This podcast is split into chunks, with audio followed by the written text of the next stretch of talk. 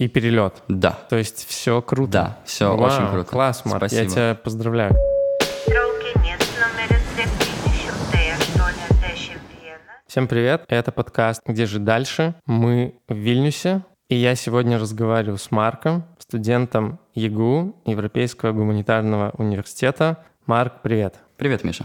Первый мой классический вопрос. Когда ты уехал из Беларуси, Марк? Из Беларуси я уехал в октябре 2021 года из-за того, что у меня началась учеба в моем университете. Ехал я через Польшу. На самом деле это было довольно нелегко, потому что я переезжал с родителями на машине. И так как-то получилось, что мы жили за городом в Беларуси в доме.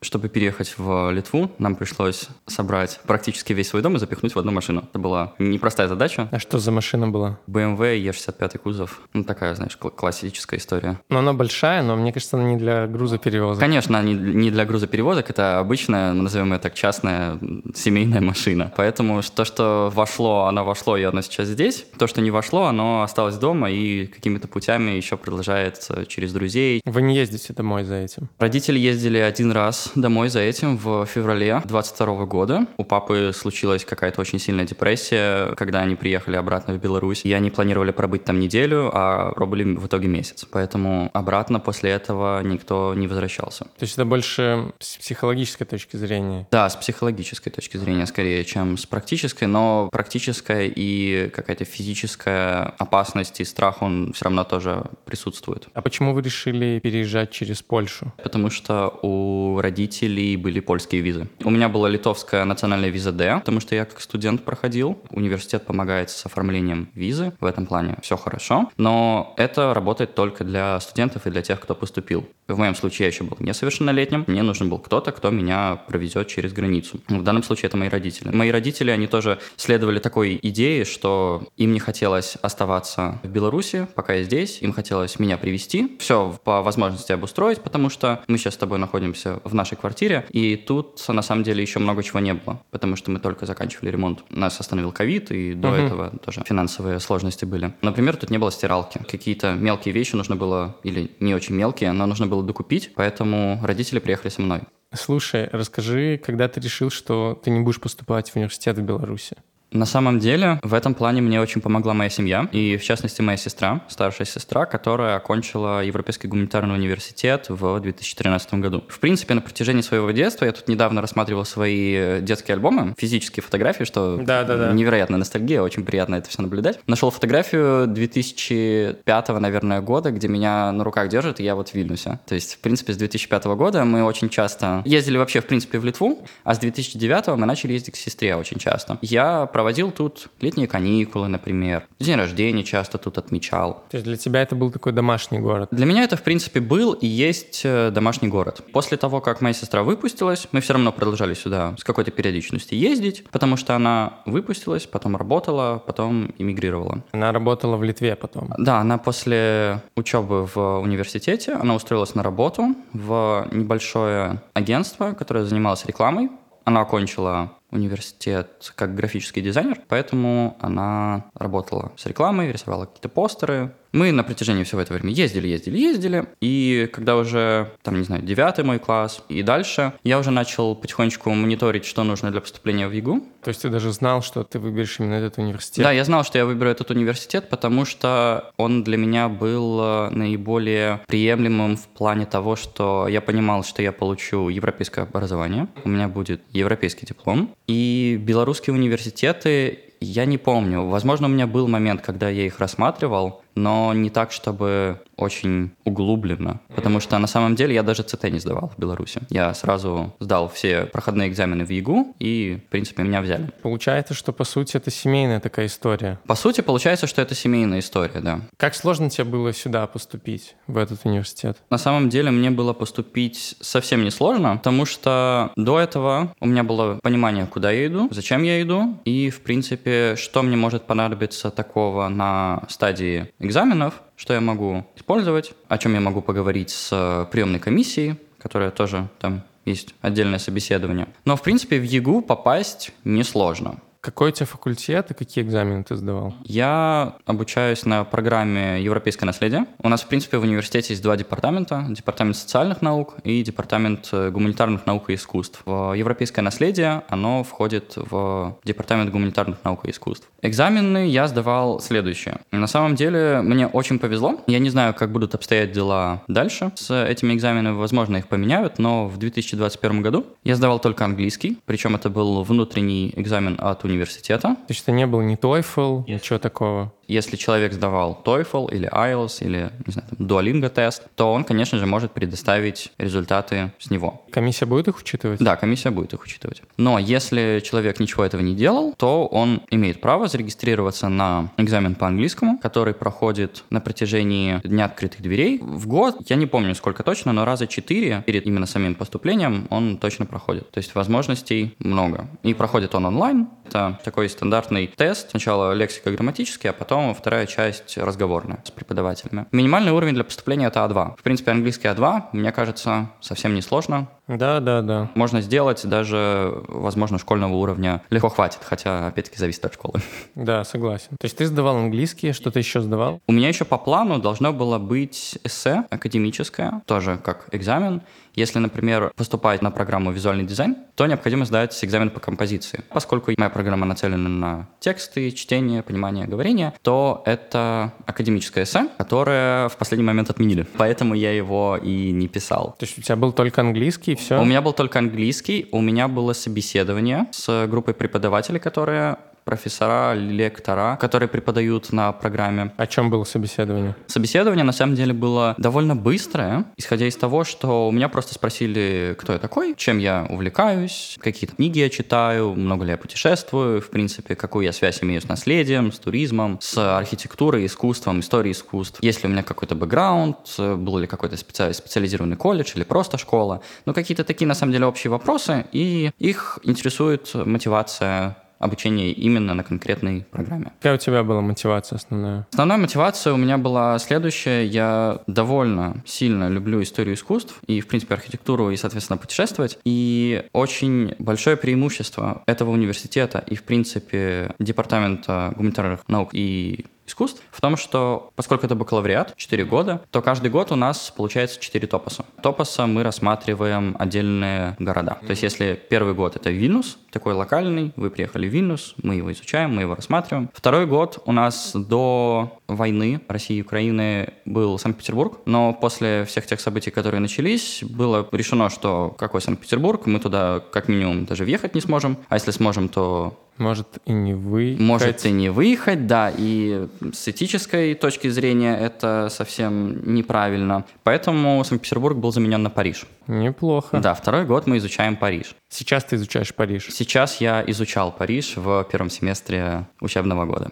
Третий год — это Флоренция, четвертый год — это Афины. И каждый год университет предоставляет возможность э, таких полевых, исследовательских или творческих поездок в эти города, либо самостоятельно, либо с преподавателями. Например, в прошлом году я ездил с ребятами во Флоренцию, с преподавателями на неделю. Это была потрясающая поездка, очень много впечатлений, потому что, несмотря на то, что я был в этом городе до этого с родителями, ощущение того, что ты можешь в 4 утра гулять по тихим улицам и наслаждаться Арно и вообще, в принципе, архитектурой этим духом места, это вообще непередаваемо. Il treno regionale 57-24 delle ore 20. Расскажи про стоимость обучения и есть ли стипендиальные программы. Стоимость обучения, она разнится от программы к программе. Например, обучение на моей программе в семестр стоит 1200 евро. То есть год получается 2400, и моя программа на департаменте считается одной из самых недорогих. Например, программа театра стоит 1500, если я не ошибаюсь. Важно отметить, что это для граждан Беларуси. Если для граждан, например, стран СНГ, России или Украины, с Украиной сейчас немножко другая история, потому что существует определенный ряд э, поддержки то с Россией они просто, в принципе, ребята, кто имеет российское гражданство, они платят, например, вот за ту же программу 1800. М, дороже получается. Да, да, получается дороже для них. Есть ли стипендиальные программы какие-то? Стипендиальные программы есть, их довольно много. И есть также система портфолио, которая, насколько я знаю, сейчас будет немного изменяться, поэтому новых данных у меня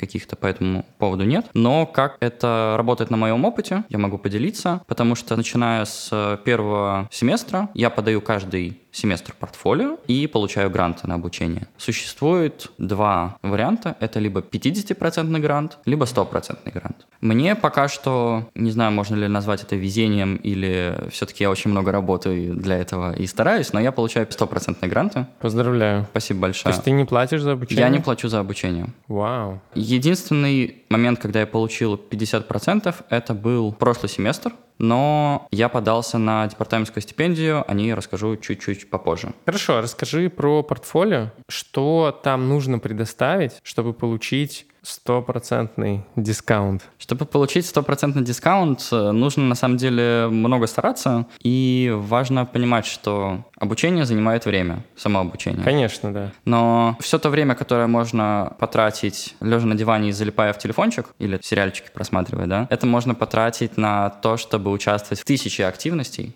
их очень много. И главное понимать, что тебя интересует, и стараться в них вписываться. Портфолио, оно состоит из трех частей, во всяком случае на нашей программе. Это академические достижения, творческие достижения и какие-то социальные достижения, куда входит волонтерство, в принципе, какая-то такая помощь университету. И на основе вот этих трех больших глав, назовем их так, каждый семестр ты себе набираешь, по возможности, конечно. Тебе это все нужно самостоятельно искать, но поскольку на студенческую почту часто приходят рассылки, типа, у нас там планируется такое-то мероприятие, нам нужно столько-то волонтеров, ребята, отзовитесь. Мгм. И ты просто такой, о, у меня свободное время в этот день, тык-тык-тык, пишу-пишу, все, записался. Хорошо, у меня какая-то волонтерская уже штучка, ставлю себе галочку. И набираешь вот так вот себе. По каким-то мероприятиям, мероприятиям. Академические достижения считаются всякие летние школы, в которых ты участвуешь, всякие дополнительные курсы, если ты набираешь в том же университете, пускай даже будут. А могут быть в другом, да? Обычно это всегда какая-то коллаборация. Например, в прошлом семестре я брал себе курс э, «История с 1300-х годов», которая организовывалась в коллаборации с ЕГУ и Принстоном. Мгм. Хороший курс, на самом деле, получился. А допустим, если тебе друзья подарили курс истории на скиллбоксе на каком-нибудь, это может быть учтено? Слушай, если честно, я не уверен. Всегда об этом можно узнать у куратора своей программы, написать, и вам ответят. Просто я с таким не сталкивался, поэтому я не могу точно знать. А ты с этим не сталкивался просто потому, что и так хватает очень много программ курсов, которые сам университет тебе может предложить, или организации, которые связаны с университетом? На самом деле так, потому что у меня такая программа,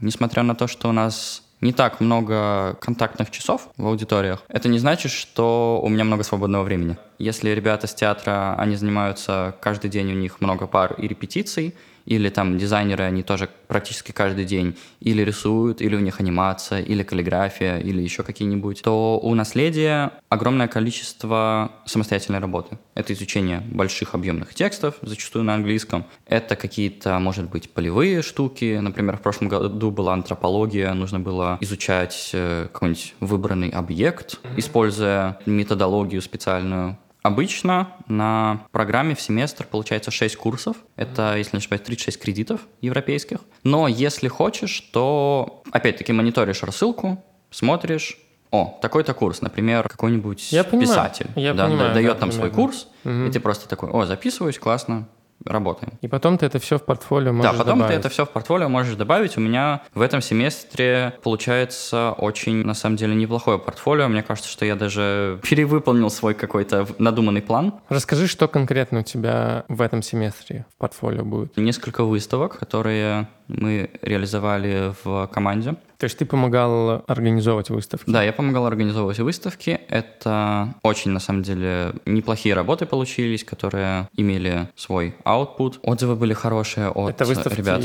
Это выставки студенческие, на самом деле. Одна из них была в качестве части дипломной работы девушки с медиа. Четвертый Мгм. курс, она вот сейчас как раз выпустилась. Вторая выставка у нас была с тоже девушкой, только с наследия, тоже выпустилась. Была какая-то идея, какое-то ее развитие. В чем классный университет? В том, что он может дать спонсирование и финансирование на реализацию. Выставки ты имеешь в виду? Например, на реализацию выставки. То есть он может оплатить аренду помещений или как? Все договорное, конечно же, но если, например, выставка проекта этой девушки с медиа называлась «Пойма», мы нашли помещение, нам повезло, оно досталось нам бесплатно, это был подвал э, информационного еврейского центра. Довольно большое помещение, нам за него не пришлось платить. Но, в принципе, на все про все, на все материалы, на покупку кабелей, проводов, ламп, всего, что нам нужно было, у нас было 1000 евро. Это университет предоставлял? Это университет предоставлял. Хорошо. Расскажи, что еще будет в твоем портфолио за этот семестр? Будет часть, связанная с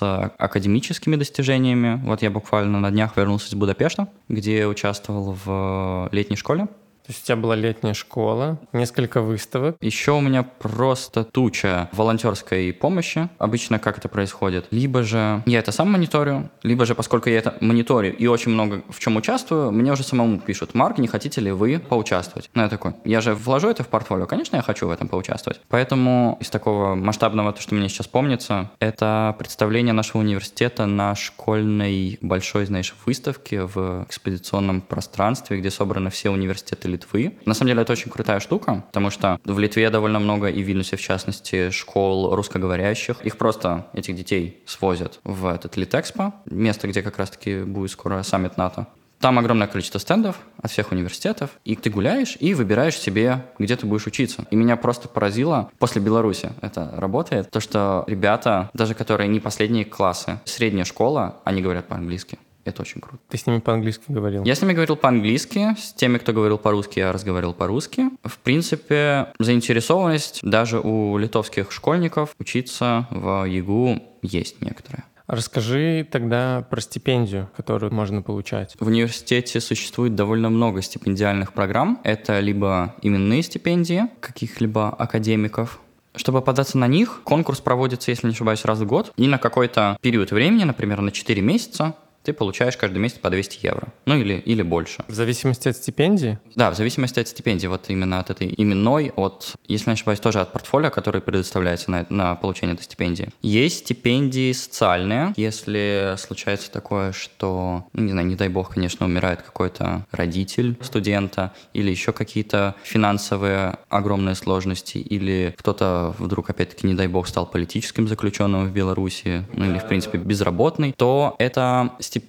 от Литовской Республики. 123 евро в месяц, на самом деле не так много, но если какая-то такая проблема у студента происходит, то он имеет полное право на нее податься. И каждый месяц на протяжении года выплачивается 123 евро. У тебя есть сейчас стипендия какая-то? Сейчас я не получаю стипендию, потому что довольно непростая система в этом плане. Если ты получаешь грант, то ты не можешь получать стипендию. А ты получаешь грант? Я получаю грант. Ты можешь либо получить грант на обучение, да. либо податься на стипендию. Либо то, либо то. Еще есть стипендия у каждого департамента, департаментская стипендия так и называется. В моем плане, когда я получил 50% гранта, она меня очень спасла, потому что я подался на нее, и она получается 1200 евро в семестр. Но какой плюс? Ее можно направить на покрытие обучения. То есть ты не будешь ее получать э, на карту. Угу. Как бы отказываешься от своего 50% гранта и отправляешь ее на покрытие обучения. Ты получил такую стипендию, да? Да, я получил такую стипендию, и в случае получения такой стипендии человек, студент, студентка начинают работать на департамент. Это похоже на волонтерскую работу, но также это организация каких-либо конференций в университете, это поиск спикеров, это какие-то творческие штуки, которые нужно проводить со студентами. Это же довольно такая интересная практическая работа. Darrer avís per al vol Ryanair 9 Расскажи, сколько стоит жизнь студента в Вильнюсе? Я понимаю, что ты живешь с родителями, у тебя немного другая ситуация. Я думаю, что у тебя есть друзья, которые живут здесь одни. Есть ли в университете общежитие? Сейчас с этим огромная сложилась проблема на момент нашей записи. Почему? Потому что на протяжении всего времени, как ЕГУ находится в Вильнюсе, это больше уже 20 лет, почти 30, то ЕГУ снимал комнаты общежития у Вильнюсского университета. Это несколько зданий. Сейчас Вильнюсский университет, он расторгает контракт с нашим университетом, потому что они сами набрали огромное количество абитуриентов, и им некуда селить людей. Именно абитуриентов? Именно абитуриентов. То есть на первый курс они понимают, что у них не хватает своих мест уже. И ЕГУ сейчас в активном поиске нового места жилья, потому что на самом деле студентов немало. Будем откровенны. Тех, кто живет в общежитиях, их большинство.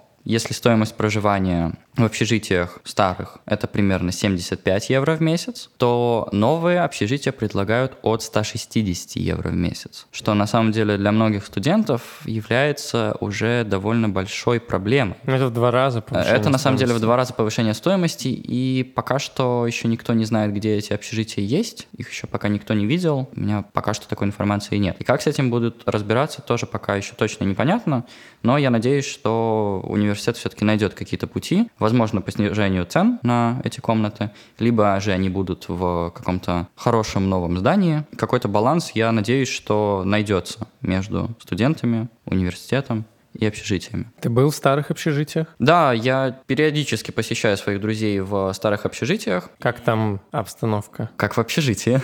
Ну, насколько сурово?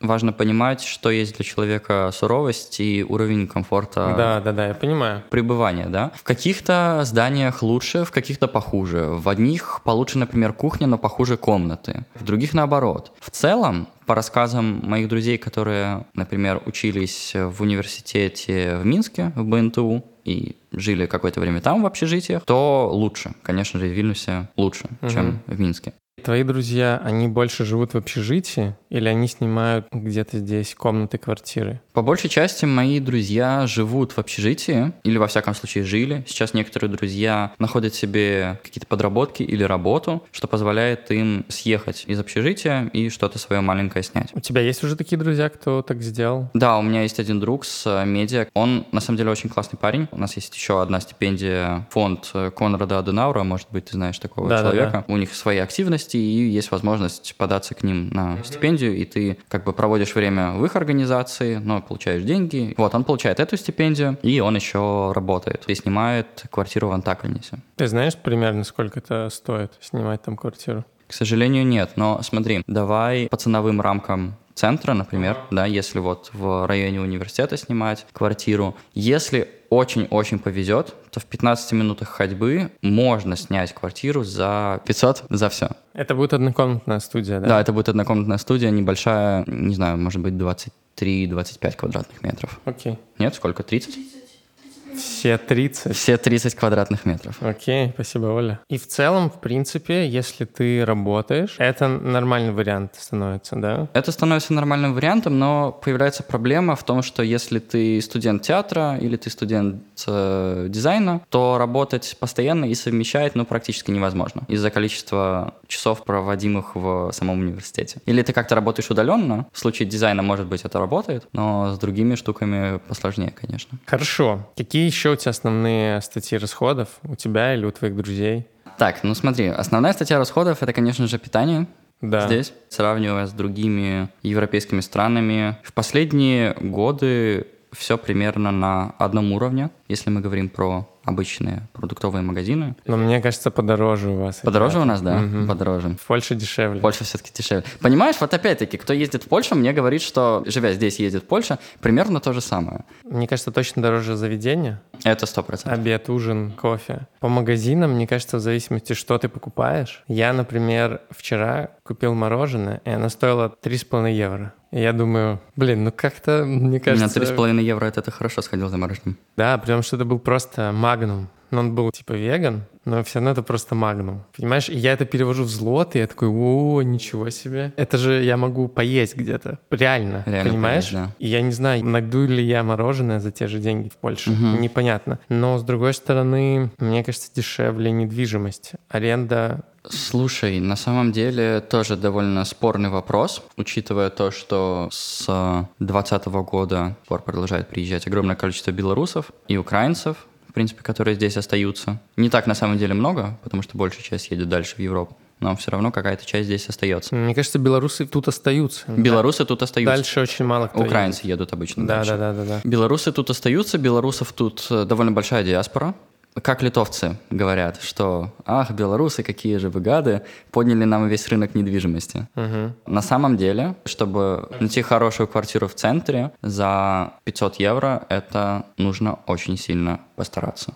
Обычно для поиска жилья используют сайт Arodas, LT, самый такой простой, понятный. Обычно туда все выкладывают и агентства недвижимости, которые сдают тоже. Опять-таки, зависит от потребностей человека. и зависит от э, Бюджета? бюджета и пространства, которое хочется снять. Это, опять-таки, либо какая-то студия 30 метров, либо это квартира все 100. Ну, понятно, если вы хотите квартиру 100 квадратных метров, то это будет за тысячу, скорее всего. Да, да, понимаю. Это в рамках центра. В спальниках, конечно же, будет подешевле, но и, скорее всего, ремонт там будет соответствующий такой из прошлого времени немножко. Слушай, давай вернемся к твоим расходам. Ты сказал, что основные расходы — это еда. Да, основные расходы — это еда. У вас есть там столовая? Нет. Нету вообще ничего У нас такого. нету столовой в ЕГУ, это огромная, огромнейшая проблема. А в других университетах Литвы есть? Ты не знаешь этого? Обычно есть, но в Вильнюсском, например, есть университете. Иногда мы ходим с ребятами, ну или ребята ходят без меня, в столовую Академии искусств около костела Святой Анны. У них там есть небольшая столовка. Но по большей части ребята просто бегают э, в перерывах в магазин что-то купить. Какие-то сэндвичи, фрукты. На самом деле столовой или даже хотя бы кафе с какими-то горячими сэндвичами или, может быть, супами очень сильно не хватает. Ходите вы куда-нибудь пообедать в течение дня в какие-то заведения? Или это просто дорого очень получается? Я хожу домой, потому что это Логично. логично, да? Нет, все равно, на самом деле, довольно дорого. Мгм. Если какое-то обеденное меню, то, может быть, окей, там, вложиться в 10 евро, но все равно, знаешь, так, тоже каждый день не походишь. В принципе, есть возможность куда-то ходить, но в Литве в плане общепита не так все хорошо, как могло бы быть. Ну, например, я считаю, что в Польше лучше, конечно. Больше вариантов просто? Больше вариантов и, в принципе, качество лучше. А, даже так? Вау, ничего себе. Есть крутые в Вильнюсе рестораны, кафе, но это по каким-то особым случаям обычно бывает поход туда. То есть нет такого, условно, классного места, где дешево и очень вкусно? Слушай, я пока не нашел. Вау, интересно. Ой, в Польше я тебе очень много могу сказать. В Польше, знаешь, какая штука Варшавы, которая мне очень нравится, что почти в любом заведении базовое блюдо, оно стоит до 10 евро. Ну, то есть вот блюдо, которое ты берешь, и ты будешь сыт. Если ты берешь, э, например, несколько блюд, там закуски, да, это уже может быть дороже, но это всегда можно пошарить там с Мгм. кем-то, с кем-то ты пришел, если ты идешь один, в основном это там до 10 евро ты можешь уложиться. Я думаю, что тут тоже можно что-то подобное найти, но для этого нужно как минимум хорошенько так походить по городу. Мне кажется, в Варшаве и ходить особо не надо. Ты можешь найти такие заведения недалеко от э, места работы или места проживания. Такие места будут, особенно если мы говорим про центр или районы, которые рядом с центром. Можно все такое найти. Dzień dobry Państwu. Samolot polskich linii lotniczych LOT i Star Мы с тобой поговорили про обучение, в том, что у тебя довольно много активностей учебных, волонтерских, социальных, курсы, летние школы. Но ты же студент, Конечно, тебе надо тусоваться. разумеется. Как ты тут тусуешься? И тусуешься ли ты вообще? На самом деле, тусовщик из меня еще тот, в больших-больших кавычках. Но мест на самом деле довольно много. Я не скажу, что я любитель каких-то супер-супер шумных тусовок с огромным количеством алкоголя и прочих радостей или нерадостей жизни. Но они существуют, и некоторые из них даже организуются студентами ЕГУ. Специальные вечеринки, ЕГУ вечеринки. Они не совсем ЕГУ вечеринки, они скорее просто от студентов ЕГУ. Окей. То есть в каких-то пространствах, какая-то музыка, что-то происходит, какое-то действие, танцы. В плане, куда пойти, в Вильнюсе огромный выбор. Мне кажется, на любой вкус, абсолютно. Ты имеешь в виду рейв, концерт? Да, рейвы, концерты, клубы. На самом деле в Вильнюс постоянно приезжает довольно много известных музыкантов. Если ты знаешь, в Вильнюсе есть э, Лукишская тюрьма. Да-да-да, слышал про нее. Лукишская тюрьма была тюрьмой, последние годы стала культурным хабом, где сдают помещения артистам, художникам, музыкантам под театральные постановки и прочее, прочее. Там проводят большое количество концертов, каких-то перформансов, и агентство, которое управляет условно этим хабом, оно же и приводит довольно большое количество артистов зарубежных. Окей. Тоже не супер часто бываю на концертах, но был в декабре на Баноба,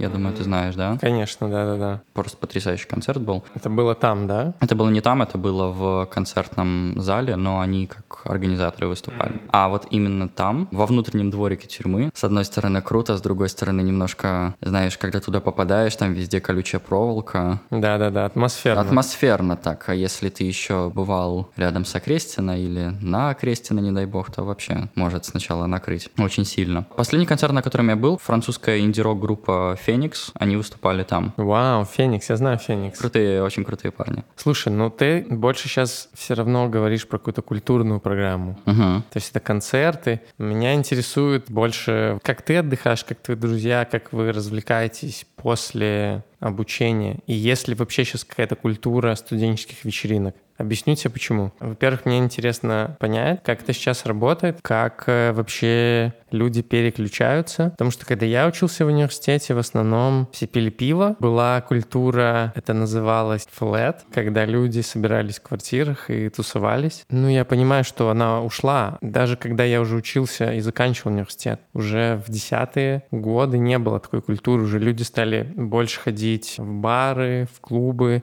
Уже очень мало людей в целом собирались на какие-то домашние такие вечеринки, где было там много алкоголя. То есть сейчас, например, люди больше могут начать дома что-то отмечать или начать тусоваться, но они все равно куда-то выходят. То есть не ограничивается одним помещением, одним пространством. И мне интересно, как это у вас происходит, и происходит ли это у тебя конкретно. Конкретно у меня это происходит на самом деле не часто, и это все равно завязано на- по большей части на моих друзьях. Сам я не пойду там в бар пить или еще что-то. Ага. Это обычно куда-то с друзьями. Обычно это происходит после каких-то событий. Например, мы там собрались на поэтический вечер, там почитали стихи, а потом пошли в бар. Романтики. Романтики вообще еще Там тем. продолжили поэтический вечер. Нет, там не продолжили поэтический вечер, там продолжили ухахатываться вообще со всего, что только можно. Я бы не сказал, что это больше квартирники, их можно обозвать э, общежитники.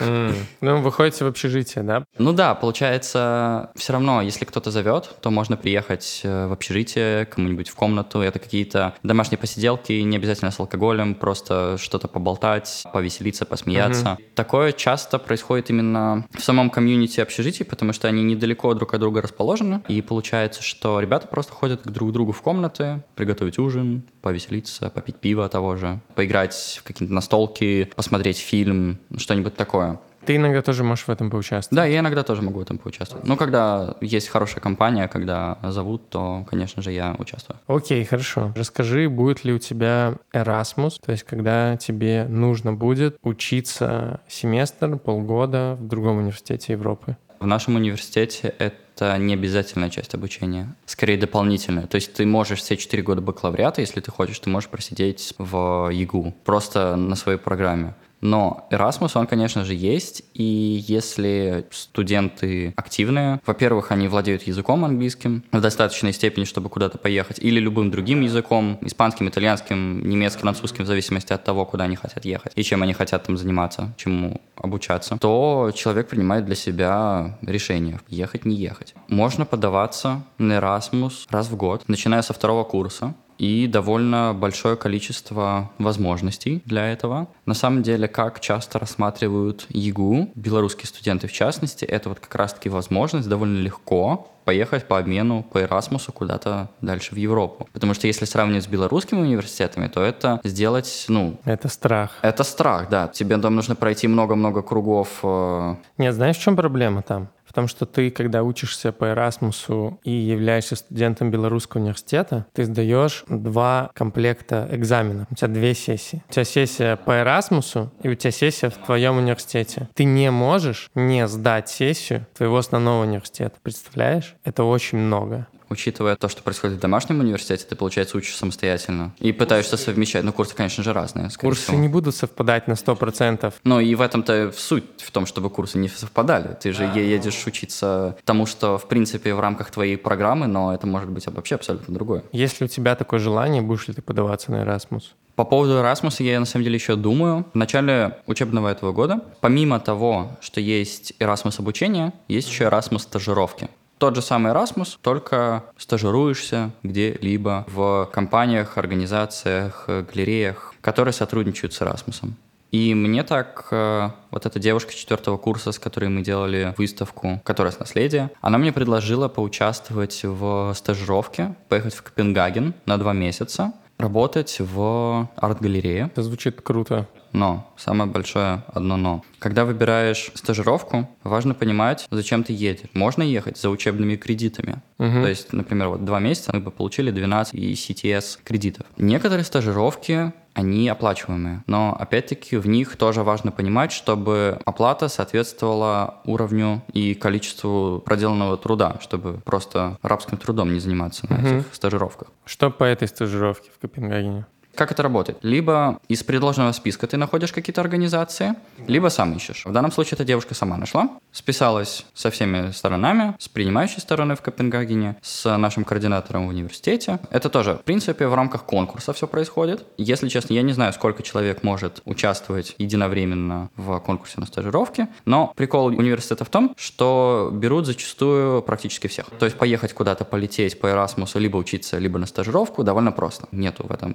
особенностей очень сложных. Так вот, все связались, все хорошо. Также Erasmus еще предоставляет стипендии. Тоже отдельный подаешь портфолио. 600 евро в месяц стипендия. Но для Копенгагена все равно так. Ну, Это не очень много. Это не очень много, скажем так. Если ты едешь в какую-нибудь, может быть, в Венгрию на 600 евро в месяц, но все равно тоже так придется. Ну, мне кажется, еще надо будет деньги, да. Ну, конечно, ты все равно или как-то докладываешь, или еще стараешься откуда-то гранты вытянуть. Но суть такая, да, что это не так много. Помимо того, что есть у нас в университете Erasmus, университет также входит в содружество университетов, которое называется Open Society University Network. Мгм. Это сеть из более чем, мне кажется, 40 университетов по всему миру, которая спонсируется на средства Open Society Foundation с э, Джорджа Сороса. И вот эта летняя школа, она была в Будапеште, в Венгрии, где как раз-таки один из э, университетов, основополагающих этого Open Society University Network, находится Central European University. И он тоже дает возможность получения грантов на обучение. То есть, например, это вот летняя школа, она стоила там каких-то денег. Если в моем случае я подавал портфолио на финансовую помощь и, в принципе, на эту оплату, то мне оплатили билеты туда-обратно, мне оплатили обучение,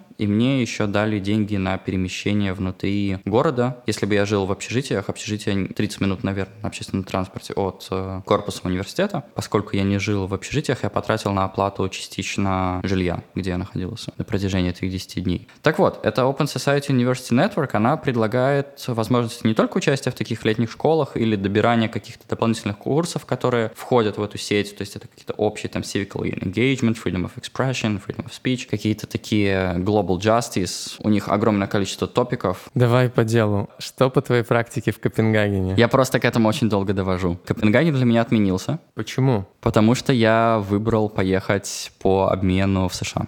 М, Это тоже через ЕГУ или нет? Это через ЕГУ, это как раз-таки через это Open Society University Network. Все, я понял. Вот, я к этому доводил. Ты можешь объяснить детально, почему ты отказался от Копенгагена и выбрал поехать в США? Отказался я от Копенгагена в первую очередь по финансовым соображениям. Понимаешь, я просто практически подал две заявки одновременно в Копенгаген и в США, и я ждал, когда мне ответят. Сначала ответили с Копенгагена, что да, все окей.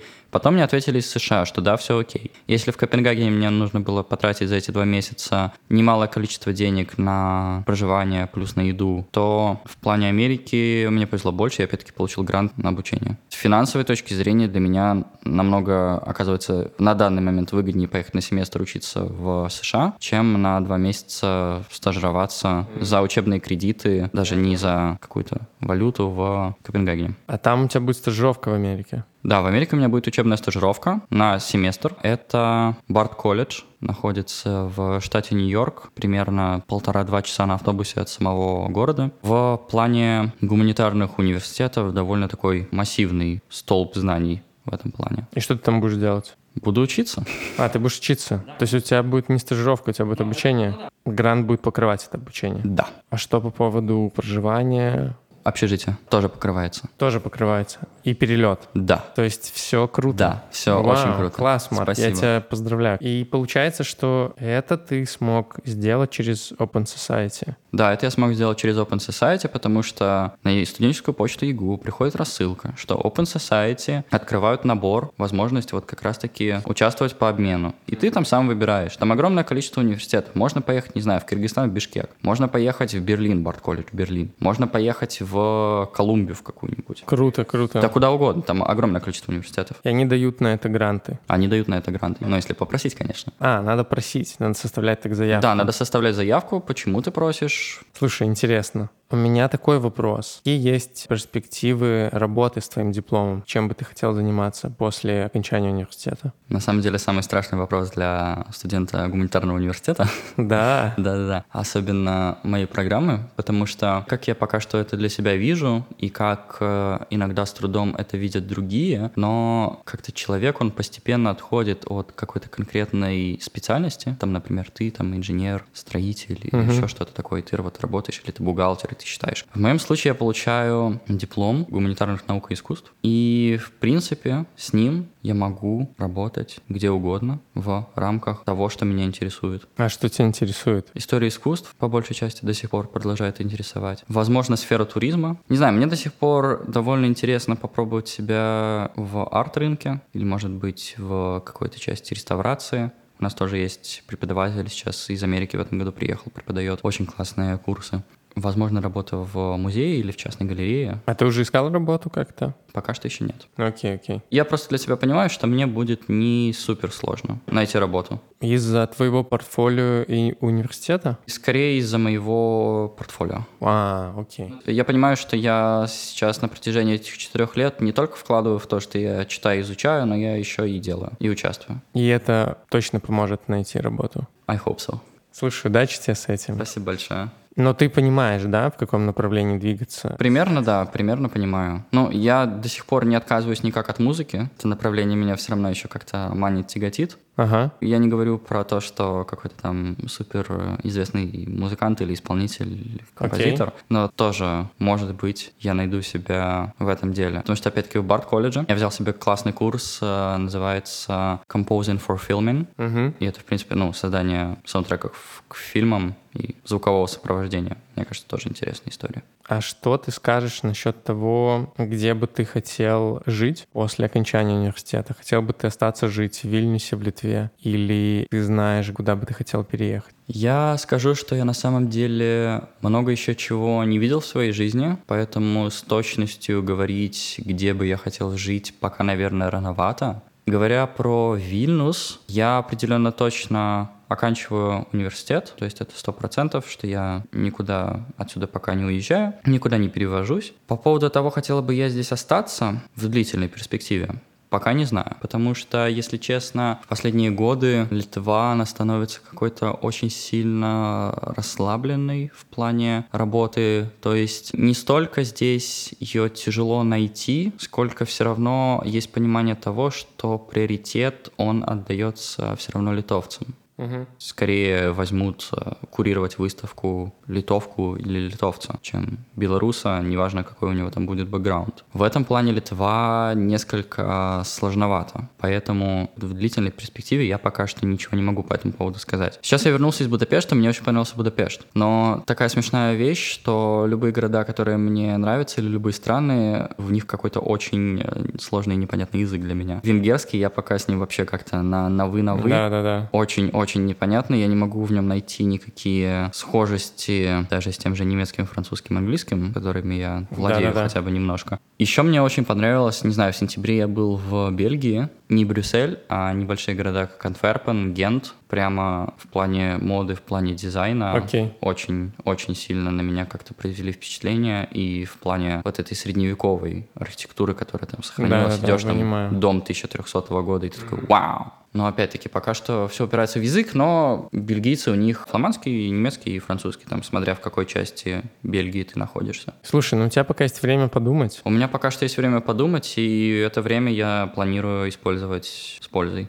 Окей, Марк, я тебе желаю удачи Спасибо большое, Миша. в твоем обучении и в твоем определении места работы и места жизни. Спасибо тебе большое за этот разговор. Я думаю, что он будет полезен всем людям, которые думают, куда им поступать, сколько это будет стоить. Я очень жду от тебя полезных ссылок всяких. Обязательно. Потому как поступать в ЕГУ, как тут учиться, как можно получить грант на системы и обучение. На самом деле этим всем занимается университет. То есть если зайти на YouTube-страницу, можно найти огромное количество вебинаров, лекций, которые могут быть посвящены исключительно программам конкретным. Там же обычно приглашают студентов тоже делиться своим опытом. Я вот последний раз тоже на Дне открытой двери участвовал в таком. Класс. Тогда все ссылки будут в телеграм-канале. Где же дальше подкаст? Спасибо, Марк. Спасибо, Миша. Пока. До встречи.